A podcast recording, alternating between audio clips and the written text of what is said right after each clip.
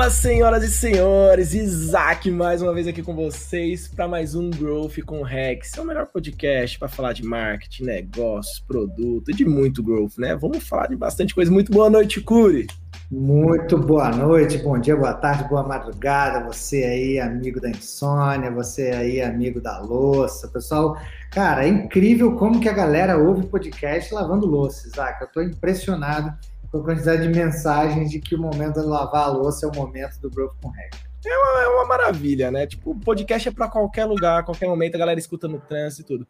Mas, gente, ó, para quem tá caindo aqui de paraquedas nesse episódio, eu vou falar rapidamente o que é o Growth com Hack, para vocês já ir se acostumando. Growth com Hack é um, é um podcast aqui que a gente puxa para conversar sobre um pouquinho do mundo aí de negócios, startup, digital, de marketing, que a gente fala muito mais com o pé no chão. Então, você vem aqui conversar com a gente, a gente vai falar de realmente coisas que acontecem no dia a dia. A gente levanta pautas e discussões do dia a dia. Eu e o Curi estávamos cansados de discutir podcast só com, tipo, grandes bosses que, tipo, tem milhões de dinheiro para gastar e a gente tem pobres mortais, às vezes não tem nenhuma verba para gastar. Então a gente foi lá e resolveu criar esse podcast, são bate-papos descontraídos e dessa vez a gente trouxe um fera para esse episódio. Rapaz, trouxemos um fera para falar de educação, da nova educação, desse novo mercado de disrupção, vai jogar tomate aí nos meios tradicionais. Eu não vou apresentá-lo, não, por favor. Falaram, falaram, que vai ter polêmicas. Falaram vai, vai ter, ter vai ter, vai ter. Lucas Hanna, por favor, se, se apresente, seja muito bem-vindo ao Growth Hack. Fala pessoal, boa tarde, boa noite, né? O pessoal da luz, o pessoal aí do, é, da madrugada. Eu sou mais da madrugada também.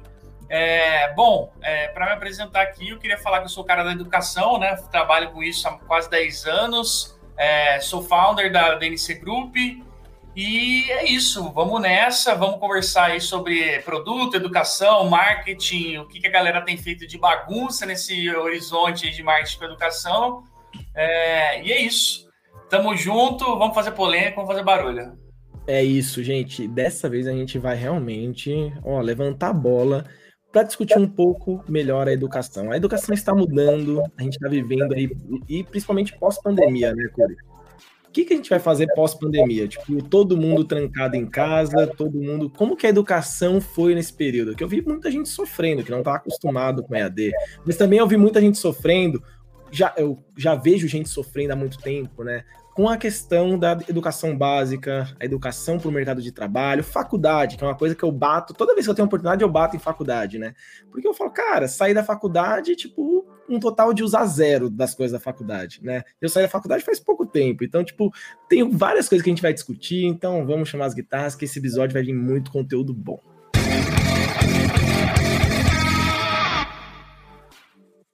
Ai, bora, bora começar esse papo, bora começar esse papo. Eu já quero levantar uma pauta interessante, Hanna. É, ó, pessoal, a gente vai chamar ele de Hanna porque, tipo, o Curi falou que é assim que chamam ele. É isso, só vamos. É isso. Sem problema. vamos falar primeiro, eu quero entender como que você decidiu. Aí, eu quero só ter um panorama já. Como você decidiu, tipo, vou me dedicar à educação? Você viu alguma coisa muito errada no mercado para querer resolver esse problema e fundar a DNC? Cara, eu era coordenador de projeto de uma multinacional, trabalhei lá por um, período de 3, 4 anos, e uma coisa que me incomodava demais, cara, era justamente eu ouvir aquela frase que muita gente escuta, né? Que é o estagiário é sempre burro, né?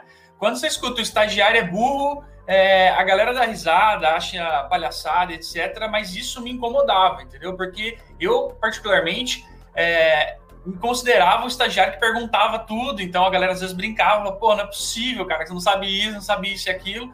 E só que fui estagiário um dos mais rápidos de efetivação, de estagiário para coordenador em três anos.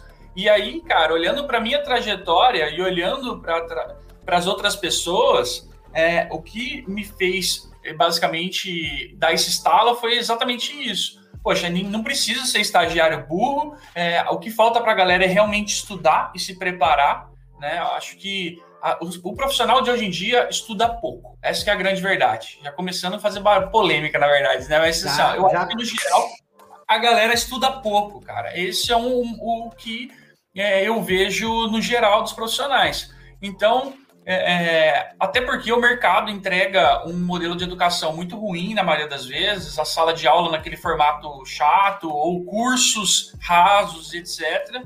Então, isso que me fez motivar a entrar na área de educação. O, então, comecei a dinâmica em 2000, do DNC em 2012, né? Então, são, esse ano vai fazer nove anos aí que eu trabalho com educação. E hoje eu falo para você, quem passou pela gente lá ou passou é, por algum modelo de curso nesse formato novo, assim, é, não é um estagiário burro, né? Então, acho que isso é um ponto importante, cara. É isso que me motivou. Tem muita gente que tem muito potencial que não está sendo explorado e a educação tem esse papel. Fala pro cara assim, ó, você é bom, mas você não está estudando, bicho. Você tem que sentar a bunda na cadeira e estudar. Estudar não necessariamente é sorvetinho, né? Gostosinho, né, cara? Tem que ralar e estudar. Então, é colocar isso na cabeça da galera que todo mundo é Neymar em alguma coisa, né? Todo mundo é Neymar em alguma coisa, né? Até pra galera que estuda marketing, né? Talvez você não seja bom em marketing em todos os tópicos de marketing, mas, cara, provavelmente você vai ser bom de copy, você vai ser bom de criativo, você vai ser bom de conteúdo, de inbound, de outbound se você estudar, você vai ficar bom. Você pode ser provavelmente é o Neymar em algum assunto, né? Então a educação tem esse papel, cara. Isso eu fiquei apaixonado por como ela realmente muda a vida da galera, muda a carreira. Gente que era caixa de padaria, virando tipo líder, coordenador, a galera que não tinha teoricamente nenhuma visibilidade do que ia acontecer para a vida dela. E às vezes a gente olha e fala assim, cara, você tem potencial absurdo, você não está enxergando isso. Todo mundo falou para você que você é um bosta né? A vida inteira. Mas aqui eu falo para você, você é um bosta, você não está estudando, entendeu? Mas na prática é isso, cara. Agora estudar, se preparar, montar uma boa preparação, que você vai vir para o mercado pesado, muito melhor que a galera. Então acho que foi isso que eu me apaixonei por esse bolo de educação, a capacidade de, transformacional do negócio, sabe? E eu tô aí até hoje, cara. Tenho, tô bem realizado de ver essa recebendo feedback quase todos os dias aí do pessoal falando que passou em processo seletivo, que foi promovido, que isso e aquilo, isso é demais. Caramba, hein? Já chegou batendo, já chegou chegando. Já faço o meu não public post aqui para galera seguir o Hanna lá no Instagram dele, que ele posta pra caramba, ele reposta essa galera contando que conseguiu emprego, conseguiu estágio, e é super ah, é super motivador, né? É super engrandecedor você ver as pessoas que estudam e conseguem alcançar as posições que elas queriam. Então, é um banho de, de uns, uns, uns segundinhos de alegria ali quando você vê os stories do Hannah, super legal. E aí, cara, o que, que eu ia te perguntar? Você falou, putz, as pessoas não estudam e tudo mais. O que, que tem de perfil bom? O que, que você olha e fala assim, putz, sai da galera da DNC e eu vejo grande valor nesse perfil aqui. Eu sei que tem perfis e perfis para vagas e vagas, empresas e empresas, mas tem, sei lá, um top 3 listas de, de critérios de soft skills ou de hard skills que você olha e fala, putz, a galera tinha que estar tá, tá vendo isso, tinha que estar tá forte nesse assunto? Boa. Cara, eu acho que existem vários tipos de perfis, mas eu acho que tem algumas habilidades que fazem o profissional ir muito mais acelerado para qualquer ponto, né? Eu acho que o principal, no meu ponto de vista, como um todo, é humildade. É, eu sou um cara que passamos por vários, passei por várias experiências, etc. E, cara, eu tive na minha história, por exemplo, um boost, um, uma mudança de uma chave é, nesse quesito humildade, né? Eu não passei em um processo seletivo lá atrás, eu era super novo, 21 anos, estava arrebentando, carro importado, etc. Eu não passei numa empresa porque o cara falou assim, cara, você é muito novo, parabéns, gostou muito, mas não. A gente quer uma pessoa mais humilde. Cara, isso foi uma mudança chave na minha vida. Assim, ó, posso falar antes e depois desse feedback. E aí eu tive uma mudança de postura. Eu virei madrugar naquele dia, inclusive, que eu fiquei pensando assim, cara, eu não posso ser assim. Daí eu passou aquele filminho na cabeça, né? Vendo exatamente é, o que, que eu tinha errado, né? E aí eu comecei a participar da produção junto com os operadores, mudando totalmente a minha postura. Mas não falando de mim, né, cara? Eu acho que assim, acho que o principal é, é o profissional realmente humilde. O cara que, que, que, quer dizer isso na prática, né? Eu acho que é o cara que realmente sabe reconhecer o erro dele. É o cara que tem humildade para aprender com um cara que teoricamente sabe menos do que ele, né? Poxa, so... o cara é chefe é, o, o, de alguma coisa, ele vai lá e pergunta para o estagiário e o cara tem a humildade de repente de aprender com o estagiário, aprender com o analista de marketing ou coisa do tipo. porque o cara tem humildade de entender que ele não é o sabe tudo, entendeu? Então acho que humildade faz o cara ir para outro patamar, entendeu? Tanto em gestão, tanto como um analista, independente se você cuida de gente ou não ainda, né? Porque eu acho que esse, ó, muitas pessoas acabam gerindo pessoas no futuro, mas acho que humildade é um ponto crucial. Um ponto... só, só antes de você continuar, acho bem legal esse ponto, né? Porque principalmente no momento que a gente está vivendo agora, onde tudo é muito rápido, tudo, é tudo, tudo muda muito rápido, né? Mano, você chega num dia, por exemplo, o algoritmo mudou. O algoritmo do Instagram, do Facebook, do Google, não sei o quê. Cara, você não vai olhar pro lado, abaixar a cabeça e falar, cara, não, eu não sei isso, sabe? Você chegar e falar, eu não sei ainda, me explica isso, sabe? Isso daí eu falo, cara, é a melhor coisa que eu, que eu consigo fazer. Fala, cara, eu não sei. Eu realmente não sei. Se entra numa posição de não sei, tipo, posso estar tá gerindo quantas pessoas tiver, posso estar tá à frente de quantas empresas tiver, eu falo, tipo, não sei. Me ensina, me explica. Senta do meu lado e me explica o que, que tá acontecendo. Eu acho que, tipo, isso realmente. E eu vejo que ainda tem uma grande parede, né? Para principalmente a galera que é líder, baixar essa bola um pouco e falar, tipo, cara, eu não sei de tudo, né? tudo bem eu aprender com estagiário, que foi o que você tá bem mencionando aí, né? Tipo, pô, eu vejo muitos estagiários sabendo muita coisa, né? Principalmente agora. Tipo, mano, vejo uma galera que, tipo, estagiário que já leu de cabo a rabo a central de ajuda do Facebook e do Google e sabe pra caramba, tá ligado? Então, realmente, a humildade é, é um ponto que hoje eu acho que as pessoas estão sendo obrigadas a aprender, né? Tipo, principalmente os líderes são obrigados, principalmente com essa geração nova chegando, né? E não é nem a minha geração, é a geração que tá chegando agora. É 16, 17 anos que vai engolir todo mundo. Se você não baixar a cabeça e aprender, você vai perder para esse cara. Tipo, se você não pegar e, e somar junto com ele, você perde esse cara, sabe? Não, com certeza, cara. Eu acho que esse superpoder de falar, né? Eu não sei, me ajuda, me dá uma força aqui é, é demais. Então, assim, no meu ponto de vista, humildade é um, uma das coisas que faz o cara ir mais para frente, mais rápido é, e pô, conecta melhor as pessoas, eu acho, de maneira geral, se o cara tem humildade. É, outra coisa, cara, que eu acho que é tipo, absurdo também é a, o hard work, né? Eu sou defensor do hard work, né? É, e quando eu falo hard work, poxa, eu sou um cara que é, gosto de trabalhar de madrugada, vivo, sou apaixonado, gosto do que eu faço e então eu me dedico consequentemente a isso. Mas eu não tô nem falando de do cara virar madrugada ou se matar no trabalho ou coisa do tipo. Eu falo do hard work, da intensidade que o cara dá no período que ele tá lá mesmo, né? E, cara, aquela coisa, deu seis horas da tarde, o cara virou a chavinha, o cara já tá em outro assunto, o cara largou tudo e deixou e deixou de, por exemplo, é, entregar uma coisa para a empresa ou para o gestor por causa de, sei lá, ficar mais meia hora, ficar mais uma hora. Então, acho que falta, às vezes, é, um pouco mais de dedicação no geral das pessoas, tanto no processo de trabalhar mesmo em si, hard work mesmo do cara se dedicar e fazer aquela entrega e estar tá se dedicando e estar tá com intensidade ali, quanto no processo de estudo dele também, né? Eu vejo esses dias eu estava lendo um livro, o cara efetivamente falando assim, ó, as pessoas desistem de resolver o problema. E quando você desiste, cara, de resolver um problema, você perdeu uma oportunidade. Porque você perdeu a oportunidade de aprender com aquele problema. Então, às vezes, você fala assim, ah, não, não vou fazer desse jeito. E nas coisas mais simples, nas coisas mais simples. Pô, tô fazendo, quero fazer um anúncio diferente no Facebook, quero fazer um criativo diferente. Aí você tá travado no negócio e fala assim: ah, meu, quer saber? Vou fazer de outro jeito, que é o jeito que eu já fazia, melhor. E nesse momento que você tomou essa decisão, você desistiu, você perdeu uma oportunidade de aprendizado foda.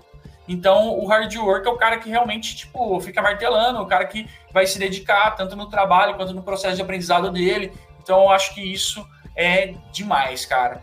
Então, é, eu acho que essas duas, para mim, são as principais skills aí. Eu acho que o cara efetivamente é diferenciado se ele se ele se ele faz, entendeu? E se estuda, né? Como eu falei, cara todo mundo tem que estudar o tempo inteiro, né?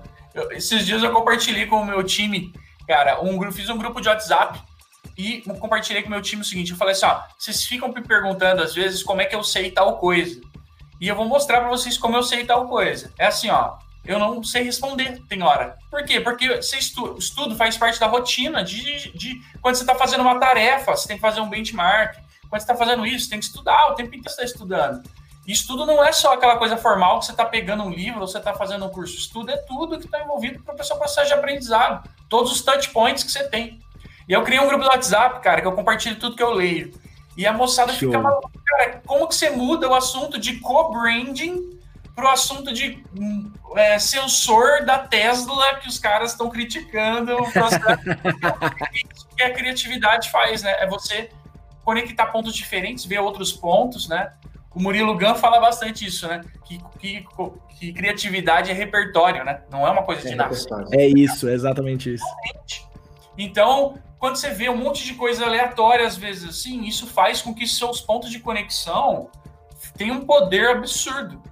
Então, esse, esse cara que estuda continuamente, todo dia, pelo menos lê uma coisa nova, uma coisa diferente, como fazer, fazer crochê deitado de ponta cabeça. Meu, conteúdo bom, aproveita, leia, não importa. Não, e, e, nesse ponto que você falou, é bem legal, porque dois pontos, né? Tava numa discussão com uns amigos uma vez, e aí a gente tava falando sobre criatividade, né? Porque um levantou e falou, nossa, o Isaac é muito criativo. Eu falei, cara, é... e ela falou, e eu não sou, né? Eu falei, não, você não é porque você não quer. Eu não sou criativo. Eu nasci, não nasci criativo, ninguém nasce criativo. Criatividade você, tipo, desenvolve. Ah, mas Isaac, eu não consigo desenvolver. Falei, cara, você desenvolve até assistindo um filme, uma série. Você desenvolve com tudo. Você acha que eu tiro ideia da onde? Eu copio de algum lugar e transformo ali em outra coisa, sabe? Tipo, e aí entra no outro ponto que você falou, que foi de estar sempre estudando. E no episódio passado, no primeiro episódio dessa temporada, eu falei uma frase que é: se as empresas não estão é, crescendo, elas estão morrendo. E eu falo a mesma coisa para a questão de estudo. Se você não está estudando a todo momento, você não está crescendo. Se você não está crescendo, você está perdendo seu tempo, que é a coisa mais valiosa da sua vida. Não é dinheiro, não é trabalho, não é isso. É seu tempo. Isso vai te ajudar, não importa se é no trabalho, isso vai te ajudar na sua vida, em algum momento. É num bate-papo, é numa discussão, é numa tarefa de casa, sabe? Qualquer coisa, isso vai te ajudar. E eu vejo isso muito impactante, tipo, até tipo na criação do meu filho. Qualquer coisa, qualquer coisa, tipo, impacta muito, impacta muito. Isso é muito legal de ver. Mas a gente vai segurar um pouquinho esses pontos agora. Eu vou chamar o nosso primeiro quadro. Senão a gente vai sair falando, falando, falando, falando. Eu vou diminuir aqui o ritmo só pra galera sentir. A gente já volta nesse papo. Mas, Curi, conta pra galera o que, que a gente vai chamar agora. É um quadro muito bom, é legal. Que a gente vai indicar. A gente não, né? O Hanna vai indicar algumas coisinhas aí. É isso.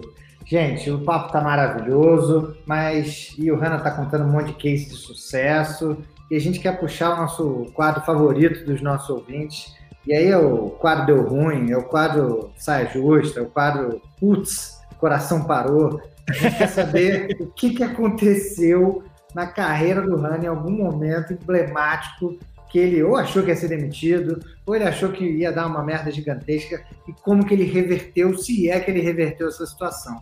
E eu acho que esse quadro é um dos favoritos da galera, porque no início eu pensava assim, ah, são cases de insucesso, né?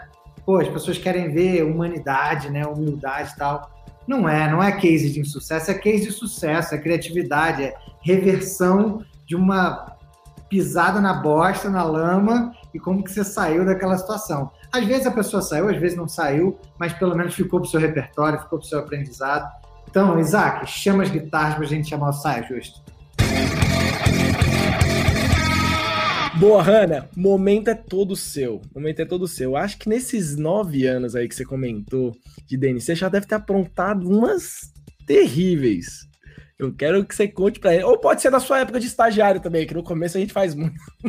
a gente faz muita merda. pode soltar aí, o momento é todo seu. Boa. Cara, eu acho que dentro da dinâmica desses nove anos aí, eu acho que a gente fez. Eu fiz bastante coisa errada, viu, cara? Eu comecei muito novo, né? Eu comecei com 21 anos, então, assim, foi muita coisa errada que eu fiz nesse processo. É, um dos aprendizados, cara, e erros, né, que eu fiz foi, o que eu falo pra galera, foi que eu falei quatro vezes, né? Quatro vezes no processo que a gente ficou negativo se vendesse tudo, a gente não pagava as contas, né? Tipo, eu fiquei menos 100 mil reais no banco e, cara, foi bem crítico mesmo esse processo. Quatro vezes, uma delas foi um pouco pior, né? Mas, cara, o que, que aconteceu nesses, nessas situações aí, né? é, é começar a ter uma empresa sem você realmente entender o básico de financeiro, né? Sem entender de fluxo de caixa e etc, cara, aí você destrói seu negócio se não tiver o mínimo de controle financeiro. E aonde que eu li, eu acho que o maior aprendizado não tá nem aí, cara. E olha, o mais impressionante acho que é isso, porque isso é o que tem que ter e eu não tinha, né?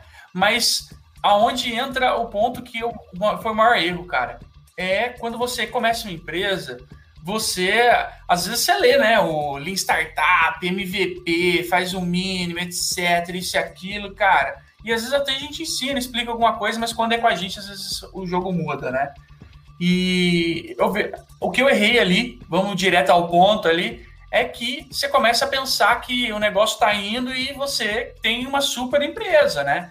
E aí você começa a gastar com espaço físico. Então, eu gastei, cara, muito numa reforma de uma da obra nossa lá atrás, do escritório.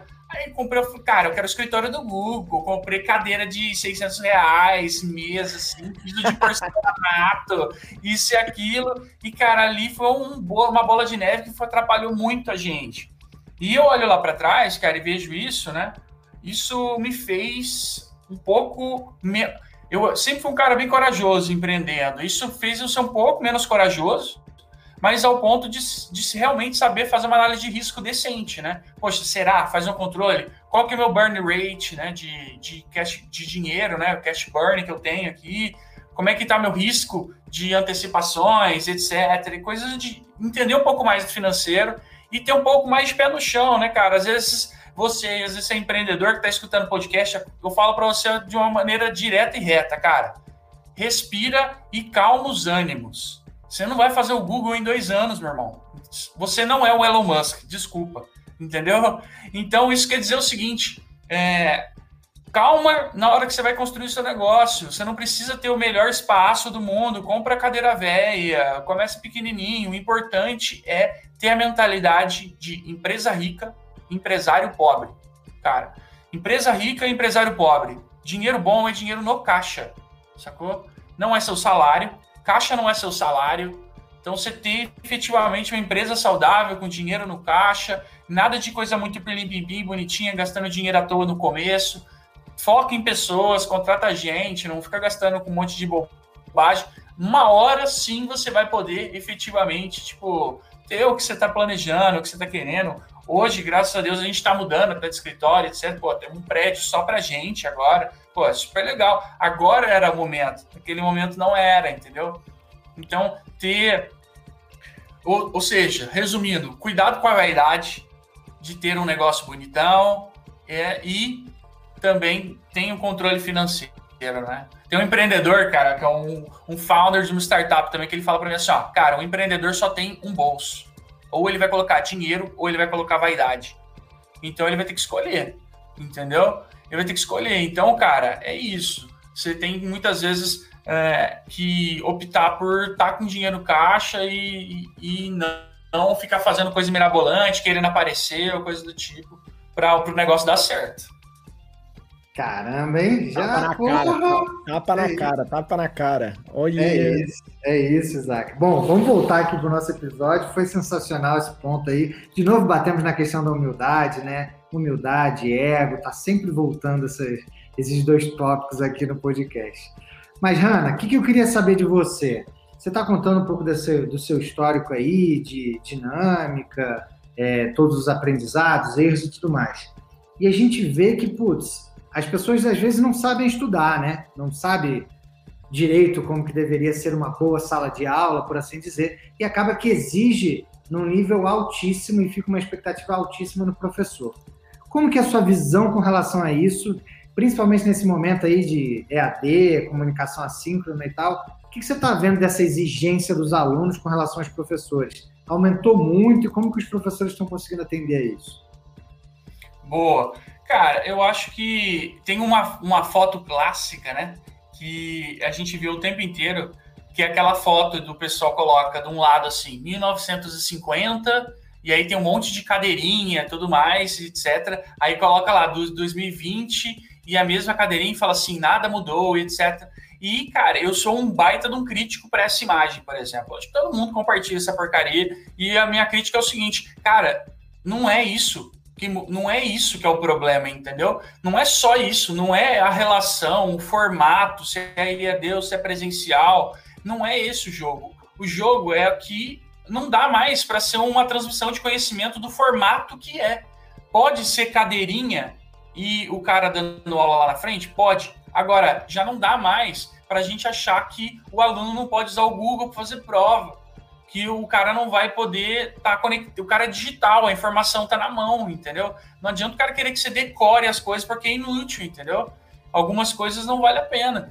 Então, o, o processo de aprendizado precisa ser revisto. Não necessariamente a sala de aula no formato de cadeira, etc. A galera fica muito presa esse espaço físico, esse formato professor na frente. Cara, isso não é o problema. O problema é que a galera monta produto educacional e faz infoprodutor, cara. Nossa, o que tem de infoproduto aí no mercado é pelo amor de Deus, cara. E o processo de construção de um produto educacional é a galera faz totalmente errado, pelo menos no meu ponto de vista. O que a, a gente sempre pensa, né? Quando a gente vai ensinar, a gente fala assim: ó, peraí, deixa eu listar todos os tópicos que é, eu vou passar para ele, né? E eu, na verdade tem que ser invertido, né? Você tem que pensar qual é o seu objetivo final, o que, que você quer que o cara saia, né? e nesse e o que, que ele precisa aprender, né? O que, que ele o que, que ele gostaria de aprender, o que, que é importante ele aprender. Então o foco não está no que eu ensino, e sim no que ele aprende e o que, como ele aprende, né? Eu estava explicando exatamente esses dias para o pessoal lá de produto, falando para eles que tem tópico, por exemplo, andar de bicicleta é um conhecimento é tácito, né? Ou seja, você não consegue explicar, não é, não é um mais um é igual a dois, que você consegue ensinar pro cara, o cara tá sentado e fala assim: boa, peguei, entendi, aprendi.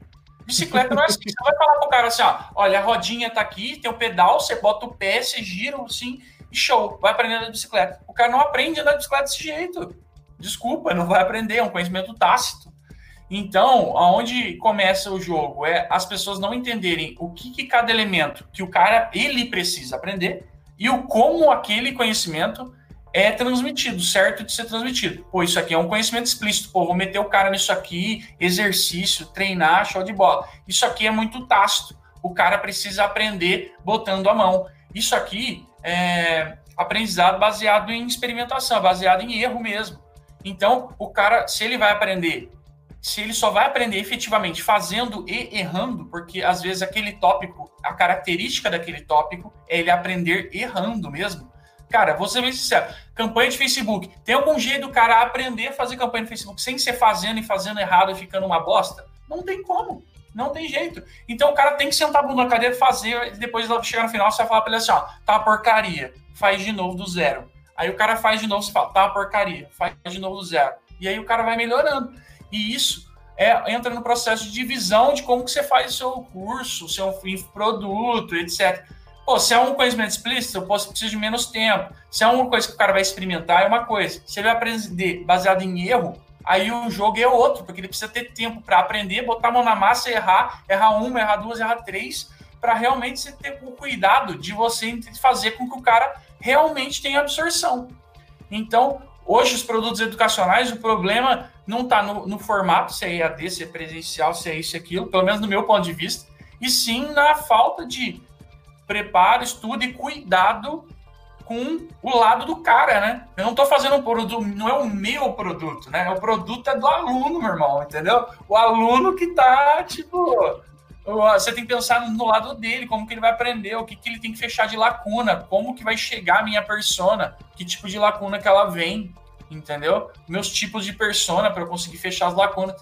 Então, assim, ó, o cara de produto, já, já, já linkando até, né? O cara de produto, se ele não sabe marketing, persona, essas coisas, o cara já tá lascado porque o cara não consegue já fazer essa associação, né? Então, na minha visão, é isso, cara.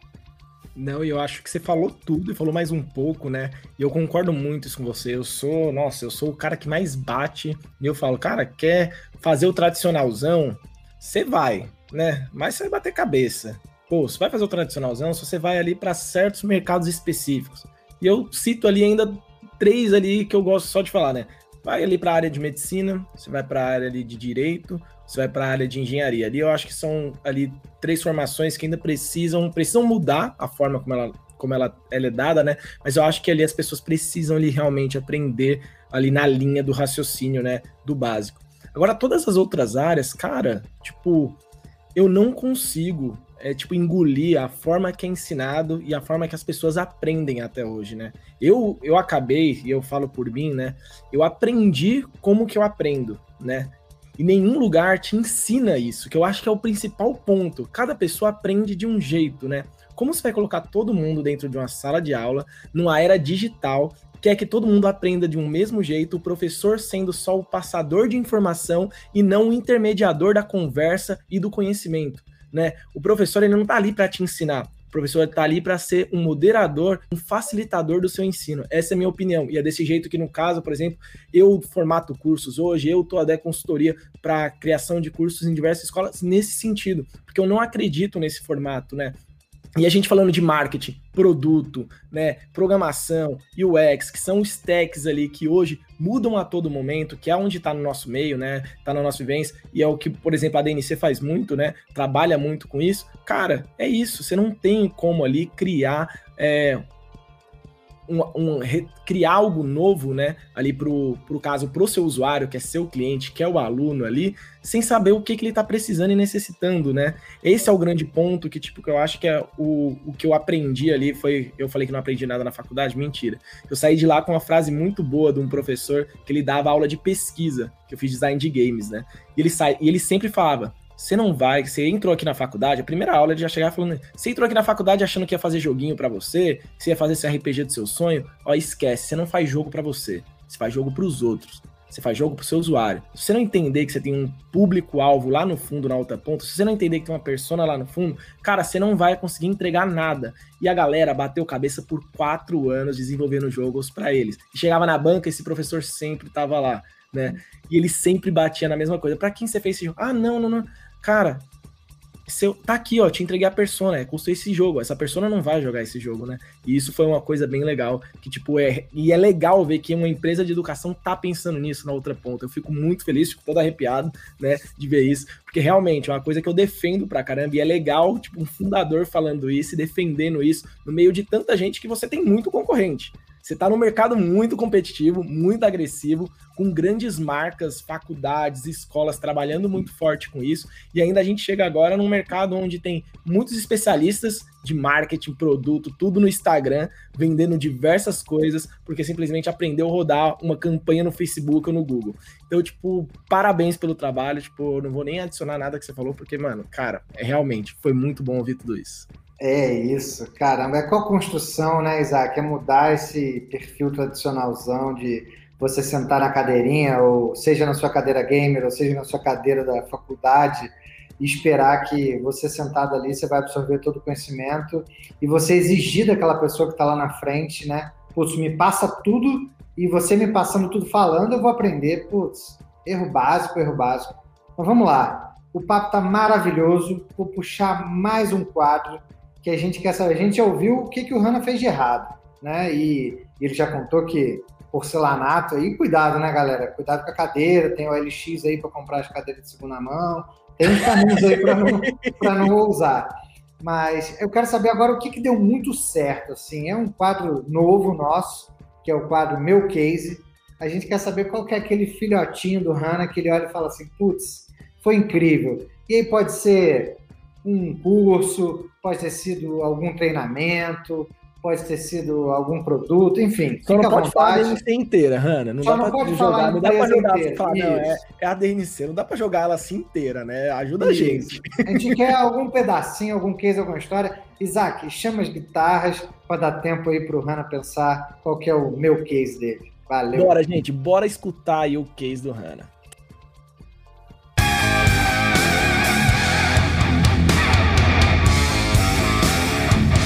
Solta seu case que a gente quer ouvir. Cara, em 2015, mais ou menos, eu foi quando eu fundei a empresa em 2012, né? Lá para 2015, eu descobri uma coisa que mudava o jogo, né? Que era fazer mentoria. Você ter mentores, pessoas efetivamente que vão te auxiliar. Isso já é uma, um aprendizado que eu já recomendo para todo mundo. Tenham mentores, né? E, cara, comecei esse processo e e aí tava muito na fúria naquele, naquele momento ali. E então, a partir de 2015, isso foi uma das coisas que me ajudou bastante.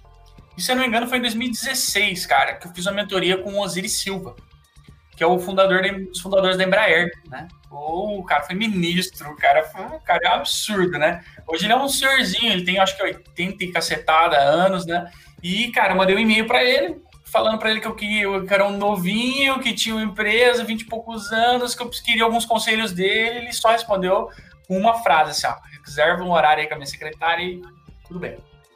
Cara, fui lá, peguei o carro, fui para São Paulo, fui conversar com ele e o cara tem uma visão Brasil, cara. Ele não consegue conversar sobre nada que é uma coisa regionalizada, pequena. O cara foi ministro, o cara fez reunião com o Bill Gates, o cara, tipo, não tem jeito, né? E ele perguntou para mim, por exemplo, assim, ó, o que, que você faz? Né? O que, que você faz? Daí eu, tentando simplificar um pouco, falei para ele assim, cara, eu dou trabalho com curso. Curso de quê? Ah, eu dou curso de projeto, é, do sistema Toyota de produção, que é a parte de redução de custo e tudo mais. Aí ele já me cortou, pá. Falou assim, ó, mas por que, que você ensina o sistema Toyota de produção? Eu falei, como assim? Por que, que você não ensina o sistema Lucas de produção? Eu falei, porra, falei assim, porque seria. Na garganta, muito... na garganta aqui, ó. Já pra começar a conversa. Porra, cara, como assim? Falei, porque seria muita arrogância da minha parte é, mostrar o sistema Lucas de produção, sendo que a Toyota tem muito tempo, os caras têm um know-how, etc. Ele falou assim: pô, mas você acha que quando eu falei pra galera que a gente ia fazer avião aqui no Brasil, você acha que eu fui arrogante? A minha vontade de falar, eu acho, né? Maluco, né, cara? Você queria fazer avião aqui no Brasil? Eu falei, não, imagina. Ele falou assim, então, as pessoas falavam para mim que eu era louco, que fazer avião aqui era loucura, entendeu? Falava que, falou assim, não vai voar esse avião. Daí eu falava, e se voar? Cara, então, isso, ele instalou esse negócio e falou assim, meu, você tem que fazer o que você acredita. Você tem que fazer o que você acredita. E isso Cara, eu mastiguei, eu digeri isso, demorou talvez uns dois anos. Isso ficou marcado para mim. E eu fiquei digerindo isso. E lá na frente, cara, em 2018, eu, criei, eu tinha muito na cabeça, eu passei muitos processos seletivos, eu ajudava muito a galera em processo seletivo, etc. E eu ficava muito inseguro de construir um produto que era nesse formato, assim, ah, como passar em processo seletivo, com dicas de processo seletivo, orientação de carreira, etc. Então, pô, não, tenho, eu não sou, não tenho expertise, não sou psicólogo, tenho medo de falar disso, a galera acha ruim e tal. E aí, conversando com as pessoas, os caras falaram, porra, né? Você passou em mais de 30 processos seletivos. Você orienta a galera em passar em trainee, estágio, etc. Meu, eu acho que não tem problema. Você tem é, experiência nisso, não é porque a sua formação é de engenharia que você não pode ensinar isso. E aí eu desenvolvi um curso exatamente voltado para isso. E o, o, curso foi um sucesso, tem até hoje, é legal pra caramba, chama Hard Work Power, super legal, voltado para processo seletivo. Mas eu acho que o aprendizado, o case, eu acho que nem é esse, cara. O case é efetivamente você entender que você precisa trabalhar no Blue Ocean. Você precisa trabalhar, você tem que olhar para o que o mercado está oferecendo. E o, o, o game foi esse. Acho que o que mudou a chave para a gente foi a gente parar de falar assim, ó, cara, a gente quer ensinar projeto. Como que o mercado ensina projeto? Assim. Falou assim, ó, mas a galera ensina só o curso de tal jeito. Não, cara, a gente acredita que tem que ser uma combinação disso, com isso, com isso, com isso. E aí nasceu um outro produto que é uma combinação de quatro frentes diferentes. Ninguém faz esse produto, essa integração de que a gente faz totalmente diferente, porque a gente está vendendo e construiu uma coisa que a gente realmente acredita. E é um Blue Ocean, porque ninguém tem igual. Então, quando a galera vem comparar, né? Quando alguém vai comprar o seu produto, o cara fala assim: ah, mas o, o ciclano custa 100, o seu custa 200. Aí você tem que começar a falar de diferenciação por features, por, por alguma coisa, por uma funcionalidade diferente, por coisa. Cara, agora quando você está no Blue Ocean, quando o cara te fala alguma coisa comparando preço, a conversa é outra. Você fala para ele assim: ó, você está comparando mamão com banana, bicho. Não tem nada a ver uma coisa com a outra. E aí o cara perde totalmente a ancoragem de preço, porque ele não tem parâmetro, entendeu? Pô, ah, mas o seu carro, um carro com carro voador. Cara, não tem carro voador, não adianta você comparar o preço do carro voador com o preço do carro, eles são totalmente diferentes. Mamão com banana. Pronto, cara. A ancoragem tirou a ancoragem e a galera entende, começa a ver o seu produto com outro tipo de valor. Então, assim, o que o Osiris Silva fez comigo lá atrás foi efetivamente falar para mim assim, ó, para de ficar tentando fazer o mesmo, né, bichão? Faz o que você realmente acredita, vai para cima, etc. Então, para todo mundo que está escutando, eu já adianto, eu falo assim, ó, para às vezes de fazer o que você está fazendo e faz exatamente o que você acredita, meu irmão. porque você vai fazer isso com um tipo um ânimo diferente. Você vai estar tá no Blue Ocean, o jogo vai ser totalmente diferente para você, cara. Então acho que o meu maior case foi entender que tem que fazer o que realmente acredita. E foi o mentor aí que mudou, que virou essa chave minha aí, cara. Cara, mentoria, pelo amor de Deus, eu falo isso para muita gente, Rana. Não poderia concordar mais com tudo que você falou. Outro dia eu passei por uma situação, enfim, não posso contar muitos detalhes, mas a pessoa acabou decidindo não optar por um emprego X optou por um emprego Y, claramente pelas razões erradas, com 10 pessoas que eu conversei. E a minha primeira pergunta para essa pessoa foi: Você tem algum mentor, alguma mentora de carreira? Ah, não, conversei com meu pai, minha mãe e tal. Putz, nada contra seu pai e sua mãe, cara. São pessoas incríveis que te amam, que te criaram e tal. Mas a chance deles serem de uma outra geração, de estarem ainda enraizados em alguns outros sistemas e algumas outras políticas um pouco mais antigas é muito grande. Então, assim, tem um mentor de carreira, vai ali, ó, fuça mesmo na cara de pau, chama no LinkedIn.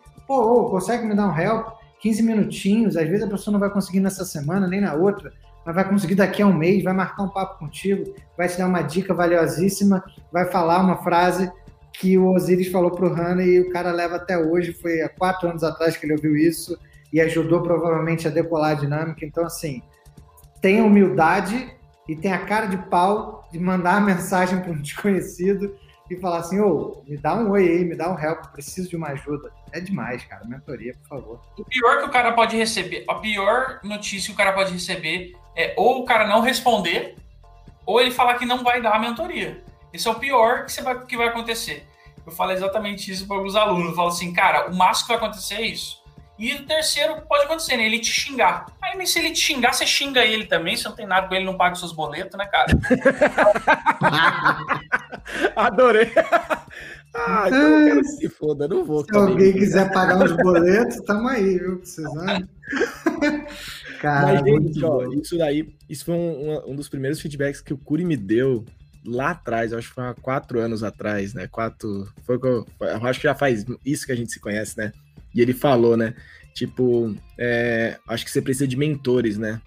Vai conversar com a galera. Eu tava num momento também de decisão profissional, vai conversar com a galera. Ele me colocou em contato com vários profissionais de diversas áreas que já passaram, tinham passado pela mesma situação que eu. Troquei muita ideia e desde aquele momento eu não parei de procurar mentor, né? Então eu tenho um mentor ali, tipo, voltado para educação, tem mentor. E às vezes, galera, não é mentor. E aí eu foi uma coisa que também foi descobrindo, né, com o tempo. Nem sempre você precisa ter um mentor ali, lógico, mentores que você conversa, que você debate é importante, mas nem sempre você precisa ter mentores ali físicos, né? Você pode ter mentores, tipo, grandes profissionais que escreveram livros e você, a partir disso, você também extrai disso, né? Então também foi um dos feedbacks que um dos meus mentores deram, falou, você não precisa ter só a gente não aqui na mesa, conversando com você, marcando hora. Começa a ter mentores, tipo, que você admira, que você vê que criaram coisas fodas e começa a aprender com o que eles fizeram, né? E aí foi aí que eu comecei a devorar livros, né, de pessoas que já foram bem-sucedidas e tornaram e se tornaram também mentores na minha vida. Então, esse lado de mentoria, gente, é muito importante. E aí você só percebe essa importância depois que você passa pela primeira. Você tomou umas porradas na cara, tipo, pra você aprender, tipo, igual essa do Han. Você tomou umas porradas e fala, caramba, tipo, de graça, assim, né? Tipo, porra, não ah, pode ter mais. A melhor mentoria que tem, cara, você sai quase com depressão, cara. É, isso mesmo. Nossa, os mentores, eu tive, cara. Eu tive umas quando tava buscando investimento. Nossa, cara, que eu saía de umas porradas, que eu saía triste. Aí a pessoa fala, e aí, vai desistir ou não? Eu só saí, só tô pensando nas. tô pensando como que eu vou resolver o problema. Correndo uma lagriminha aqui, mas não, tá tudo bem. Fundou. mas é isso. Cara, do, uma frase do Ray Dalio, né? Que ele fala no livro dele, dos Principles, que ele fala, né? É, pain mais é, reflection igual progress, né? Dor mais reflexão igual progresso, cara. Você é só só dá, o ponto, né, o tipping point ali, né, de a virada de chave, cara, só vem na maioria das vezes quando você tem uma, um problemaço, uma dor forte, que você começa a refletir sobre aquilo, que daí que começa a mudar o jogo. Então, são as maiores crises, os maiores problemas, efetivamente, que você muda o, o jogo, né? E o mentor, cara, que você falou ali do livro, né, por exemplo, e, e pode ser o cara que tá um degrau na frente, né? E não precisa. Às vezes o pessoal pensa que o mentor tem que ser algo. Nossa, eu tenho que chamar do Elon Musk para poder ser mentor. Não, cara, é um cara que tá um degrau na sua frente, ele tem coisa para te ensinar, meu irmão. Então, não precisa ficar pensando no CEO de sei lá o que, etc. Né? Às vezes a galera vem perguntar algumas coisas, pô, antes você marca mentoria, etc. Eu falo assim, cara, a melhor pessoa para você conversar com isso é a coordenadora nossa de RH, por exemplo. É absurdo. Uh, e aí eu falo assim, meu, converse com ela. Ah, mas isso aqui. Meu, não importa, ela tem 24 anos, é novinha, mas é absurda. E às vezes é ela que vai, vai conseguir ajudar melhor o cara, tem um rapport diferente com o cara. Então a galera às vezes quer um super, né, super hero para ser mentor e não necessariamente um degrauzinho na frente é o suficiente. É isso, é Excelente. é isso. Que demais, que demais. Ah, Curi, como esse papo tá bom. Mas aí eu vou chamar nosso último quadro, que a gente vai fazer esse último quadro e vai voltar para a última etapa da nossa conversa. Segura a gente, respira, vocês estão escutando a gente, calma, pega um cafezinho para acompanhar que o papo ainda vai ficar muito bom. Mas a gente vai pro Indica 3 que é o momento que o nosso convidado indica ali basicamente três coisas. O nome não tá tão difícil ali de descobrir, não, né? Não, é tranquilo. Então ele vai indicar, tipo, o nosso antigo, o nosso antigo quadro, a gente tava. Era só um de indicação que cada pessoa indicava um, né? E aí, no último episódio da temporada passada, a gente indicou quase 20 coisas. Então a gente falou, não, vamos colocar indica senão a gente vai sair indicando e, tipo, indica, indica, indica, indica e não acaba. Então, Hanna vem com a missão aí de indicar três coisas. E aí, Hanna, pode ser livro, série, pessoas, né? Pessoas para seguir também. Pode ser ah, seguir no Instagram, seguir no LinkedIn. Então, tipo, fica a seu critério aí. São três tipos de diferente de indicação aí para você. Curi, chama as guitarras e a gente volta com Indica 3. Só vem Jimi Hendrix. não tem Jimi Hendrix. Pô, eu queria hein, esses direitos. Será que é muito caro, Isaac? Vamos dar uma Acho olhada. que a gente não consegue pagar ainda. Acho que a gente não consegue, mas eu acho que daqui a pouco a gente paga. A gente paga. É, alguém nota a gente aí pra gente pagar um, umas guitarras diferentes, galera. mas vamos lá. Tivemos um rebrand do nosso quadro. Esse não é um public post porque os nossos convidados e a gente mesmo não conseguia se conter, ninguém conseguia indicar uma coisa só, então agora pelo menos indica três no primeiro episódio, a gente já viu que o Indica 3 foi quase um Indica 5. Então, Hanna, fica à vontade, indica o que você quiser indicar, curso, livro, pessoas, metodologia, o momento é todo seu, vamos lá. Cara, legal, cara. Pô, de indicação dá para indicar muita coisa, hein? É, mas vou pegar algumas coisas que me ajudaram bastante nesse processo. Acho que uma indicação, acho que eu já fiz, que é a da, de ter mentores. E aí não necessariamente é o mentor, uma pessoa específica ou outra, né? Acho que a, já vou fazer uma indicação, que é pegue seu amigo que você sabe que está um degrauzinho na sua frente e marque um café com ele. Nem que seja um café digital, entendeu? Para bater um papo, né? Então acho que esse é indica, indicando aí a primeira coisa, é bate um papo com alguém que está um degrauzinho na sua frente. Cara, e falando de livro, tem alguns que são mais clichês, que muita gente ouve, mas mesmo assim acho que me, me mudou bastante a minha visão. Por exemplo, Pai Rico, Pai Pobre, cara. É, eu vendi quase tudo que eu tinha para comprar um apartamento, por exemplo, eu vendi meu carro, etc. Falei assim, cara, tem que mudar o jeito que eu faço minha gestão financeira pessoal. Então, mudou bastante a minha visão de como usar o dinheiro, a responsabilidade. É, então, Pai Rico, Pai Pobre. E dois livros, cara, que, que ultimamente são livros de cabeceira, cara, que eu tenho. Que é o lado, do, lado difícil das situações difíceis. Esse livro é porradaria, cara. Esse livro é dor no estômago. Eu tô relendo ele esse ano. Né? Eu li ele ano passado, tô relendo ele agora. Na verdade, eu falo que eu tô estudando ele, né? Na verdade. Agora eu tô pegando, eu vou montar, inclusive, slides para mim do livro, cara. Se você tem ideia, porque tem muita coisa rica ali dentro. É, então, o lado difícil das situações difíceis. E o último livro, cara, que é o Double Your Profits, né? Dobre seus lucros, do Bob Fisher. É, cara, esse livro também é um livro totalmente de um jeito, to escrito de um jeito totalmente diferente. É um livro muito direto ao ponto.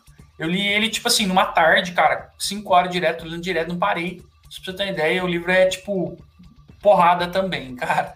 Então, acho que esses três. Ah, virou quatro, né? Então são três livros aí, mais esse é mentor.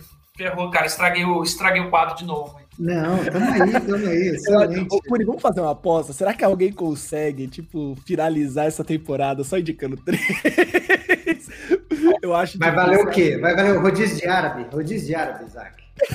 Aposta, nossa, rodízio de árabe. Pronto. Eu acho que duas pessoas vão ficar no Indica 3. De 12 da temporada, duas pessoas vão ficar em 3. Qual que é a sua aposta, que... Isaac? Eu acho que nenhuma vai ficar. Nenhuma? Então tá bom. A gente volta no final, então.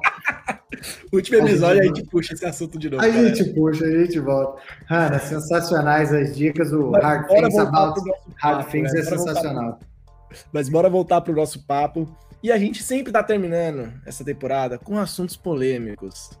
É, a gente, primeiro episódio, a gente já terminou com um assunto polêmico, e esse daqui eu quero trazer outro assunto polêmico pra gente discutir antes da gente finalizar o podcast. Porque a gente sabe ali que tá muito difícil contratar gente boa. Né? E a gente tava conversando sobre isso antes de, de entrar aqui na gravação, galera. Cara, se tá tão difícil contratar gente boa, como que você contrata professor? Aonde você acha essas pessoas? Porque pensa, se tá difícil encontrar gente boa no mercado, contratar gente para ensinar a galera é mais complexo ainda, né? E trazer o mesmo do mesmo, você já mostrou que não é a sua ideia, né? Como que você traz essa galera, você treina essa galera, você prepara essa galera? Como que você realmente monta esses times matadores aí de professor para trazer todo esse conteúdo que você vem trazendo aí na DNC? E outro ponto, como que você garante que o seu modelo, né, que os seus cursos, que tudo que você monta, né, não vai cair na mesmice, né? Não vai cair, tipo, que aquele professor que, tipo, você acha que é super bonzão, nossa, da hora, chega no dia e, tipo, dá aquela aula mesmo do mesmo, e você fala, cara, não era isso que, tipo, os alunos estavam esperando. Como que é esse contato, né? Ali, o triângulo entre a DNC, professores e alunos, no caso. Legal, cara. Realmente, contratar professor, contratar professor, professor sempre é difícil, cara. Realmente, você tá totalmente certo nisso, cara. Eu diria que é quase impossível em alguns cenários, viu, cara? Mas o que a gente busca, cara, quando a gente contrata é, professores é, para estar tá aí junto com a gente, primeiro ponto óbvio é legitimidade. Então, assim, acho que o primeiro tópico é: aqui não, não é igual à faculdade, já apertando o calo aqui, né? É, aqui não é igual à faculdade, então a gente contrata só gente que tem legitimidade. O cara tem que estar no mínimo cinco anos trabalhando mesmo, no mínimo, do mínimo, do mínimo, o cara ser tipo um consultor júnior nosso. O cara tem que ter tipo cinco anos trabalhando no assunto, entendeu? Então, é, essa é uma premissa, legitimidade.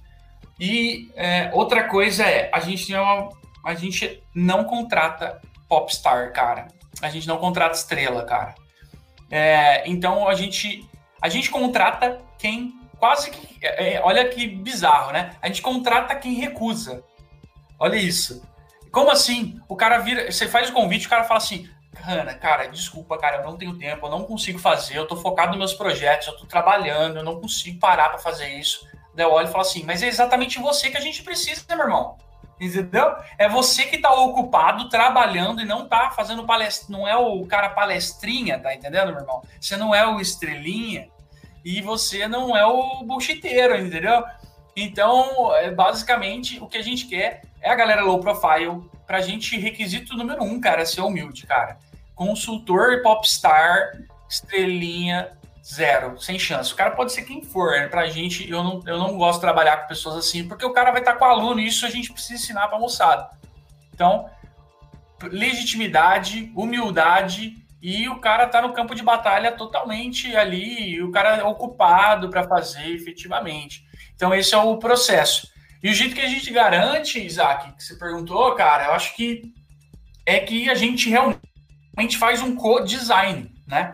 A gente tem o nosso know-how, da nossa metodologia, o consultor tem a experiência dele, e o co-design, que, é o, que é efetivamente o segredo do negócio.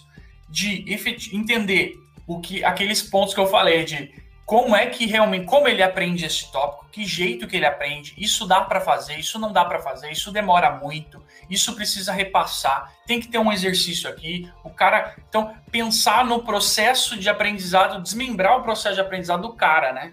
como ele aprende e efetivamente fazer o processo de melhoria do produto, né?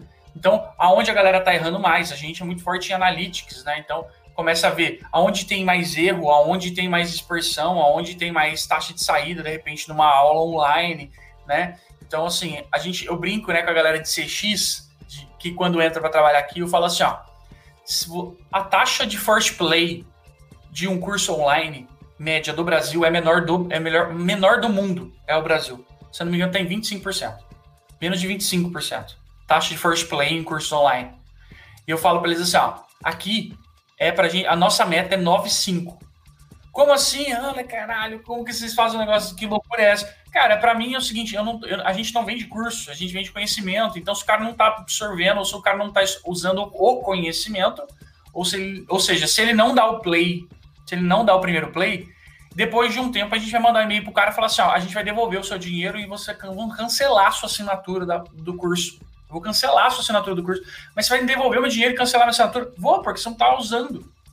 E aí a galera começa a ficar desnorteada, falando, não, não, não, vou fazer agora o curso, relaxa, calma aí, calma aí.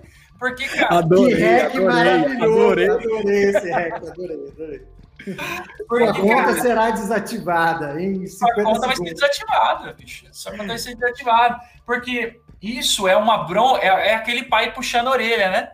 Que, tipo, fala assim, ó, você não pode fazer isso, mas no final do dia a pessoa sabe que a gente está preocupada com ela, entendeu? É realmente ter o um cuidado com o aluno diferente, suporte diferenciado.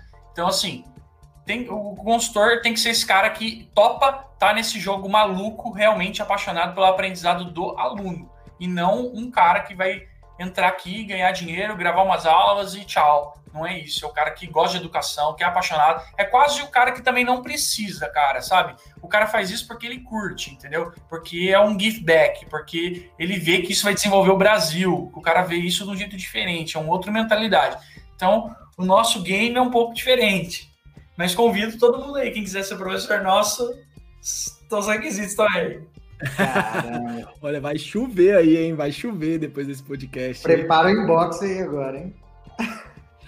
Ô, Isaac, o podcast foi excelente, a gente bateu um papo incrível, mas eu queria abrir aqui um último assunto para quase que um momento public post, tá? Sim. Sem ser public post. Bora lá, é, Tô sabendo aí de um, de um curso de marketing e growth e vendas que vai rolar no Dinâmica e queria que o Hanna fizesse esse momento aí, até porque a gente sabe que tem muita gente que ouve a gente e pergunta, putz, onde que eu faço curso, onde eu me especializo e tal.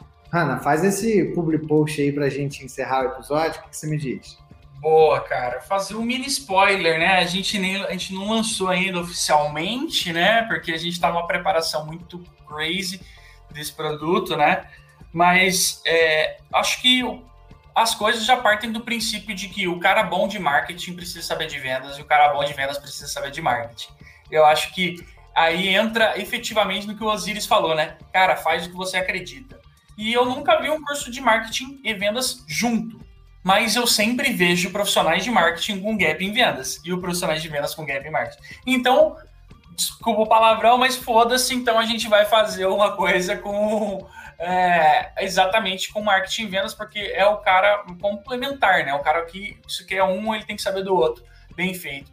Então, o desenho do nosso curso de marketing e vendas, efetivamente, é, é esse, cara. Fazer uma sinergia entre essas duas coisas e a gente é o único do Brasil que tem projeto em empresas reais, né, cara? Então, assim, não são cases, né? Não, não tem case, né, cara? Então, assim, o cara vai fazer um projeto, por exemplo, sei lá, na Johnson, na MRB, sei lá, é, numa startup grande, né? Tipo, é, ele vai efetivamente estar lá, ele vai trabalhar lá, ele vai fazer um projeto lá ao longo do curso. Então, assim, você vê uma empresa ou outra fazendo curso é, que tem parceria com sei lá o quê, e aí leva um case, vem um diretor fala assim, ah, olha um case para vocês legal. Não, nossa, não é case. O cara começa o curso, começa o projeto, e ele tem que entregar para uma banca lá no final e é porrada, né? Porradaria, né? Então, assim, a gente amassa a cabeça do aluno de, do começo ao fim para o cara sair efetivamente um cara preparado com as skills do mercado, né? Então, quando você olha a emenda de cursos de marketing por aí, por lá, etc., a nossa emenda é construída diferente. Né? A nossa emenda é construída a gente perguntando para quem contrata marketing e vendas, chegar para o cara e falar assim: ó, cara, o que, que você vê que os caras de vendas não manjam nada. Daí o cara lista, a gente pega, anota. Aí a gente faz isso com uma cacetada de gente. Então a gente primeiro a gente viu que o mercado está sofrendo, traz para nossa modelo, faz esse co-design com os consultores, né, com os, com os facilitadores e consultores do curso, galera com legitimidade e é esse lance, marketing e vendas, né, Curi? É, é, eu só acho que eu, você, a gente é um pouco suspeito para falar, mas acho que no final do dia, cara, é, é, é, a, gente tem, a gente tem que vender o que a gente acredita, né? Eu acredito no modelo, no, no formato que a gente faz, porque tem um carinho diferente, cara. Acho que esse é um, um tempero diferente nas coisas, sabe? É, ninguém aqui é número, né, cara? A gente tá preocupado realmente do cara sair foda. Então, assim, é isso. Eu, eu, brinco que eu sei o nome de todos os alunos, cara. Entendeu? Todos os alunos, 6 mil alunos, cara. E a galera manda mensagem, conversa. Porque a galera não é número, né? A galera não é lead. Aí falou, terminou ainda com essa chave de ouro. Aqui a galera não é lead. É isso, encerrou muito bem. Ana, cara, obrigado aí pelo seu tempo, pelo papo, foi incrível.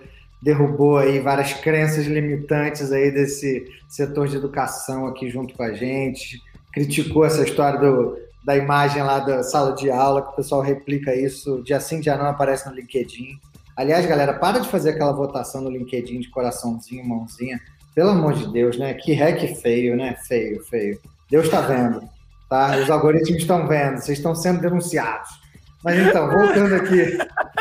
Ana, cara, obrigado pelo seu tempo, valeu demais pelo papo. Aprendemos a peça. Vamos estudar mais ainda para poder chegar aí próximo desse nível que você está. Vamos ler mais. Porra, só, só tenho a agradecer aí essa uma horinha que você passou com a gente, foi incrível. Eu que agradeço, cara. Sensacional estar aqui com vocês, compartilhar um pouquinho. E, cara, todo mundo é mesmo esquema, né? O que muda às vezes é o quanto cada um tá na frente questão de estudo ou de tempo de experiência, né? O cara que é estagiário e tá começando, fala assim, cara, o que diferencia você de mim é só que eu tô um pouco mais na frente que eu comecei antes, entendeu? Então, acreditar nisso e vamos nessa. Então, todo mundo é um eterno aprendiz aí. Tamo junto, agradeço demais o convite de vocês. E os ouvintes, cara, agradeço também por vocês estarem aqui tendo paciência de ouvir a gente. Valeu demais. Boa. Obrigadão, Hanna. Foi um podcast sensacional. Falar sobre educação é uma coisa que me dá ó tesão de falar, de discutir, de realmente trocar essa ideia. É legal conhecer gente que pensa como a gente, que, e melhor, que está executando, né? Esse é o melhor, tá executando, tá ali colocando mão na massa e colocando isso para funcionar. Obrigadão, muito sucesso para você com a DNC, que voe aí todos os seus projetos aí em 2021. É isso, galera. Até o próximo. Foi um prazer. Um beijo no coração. Eu.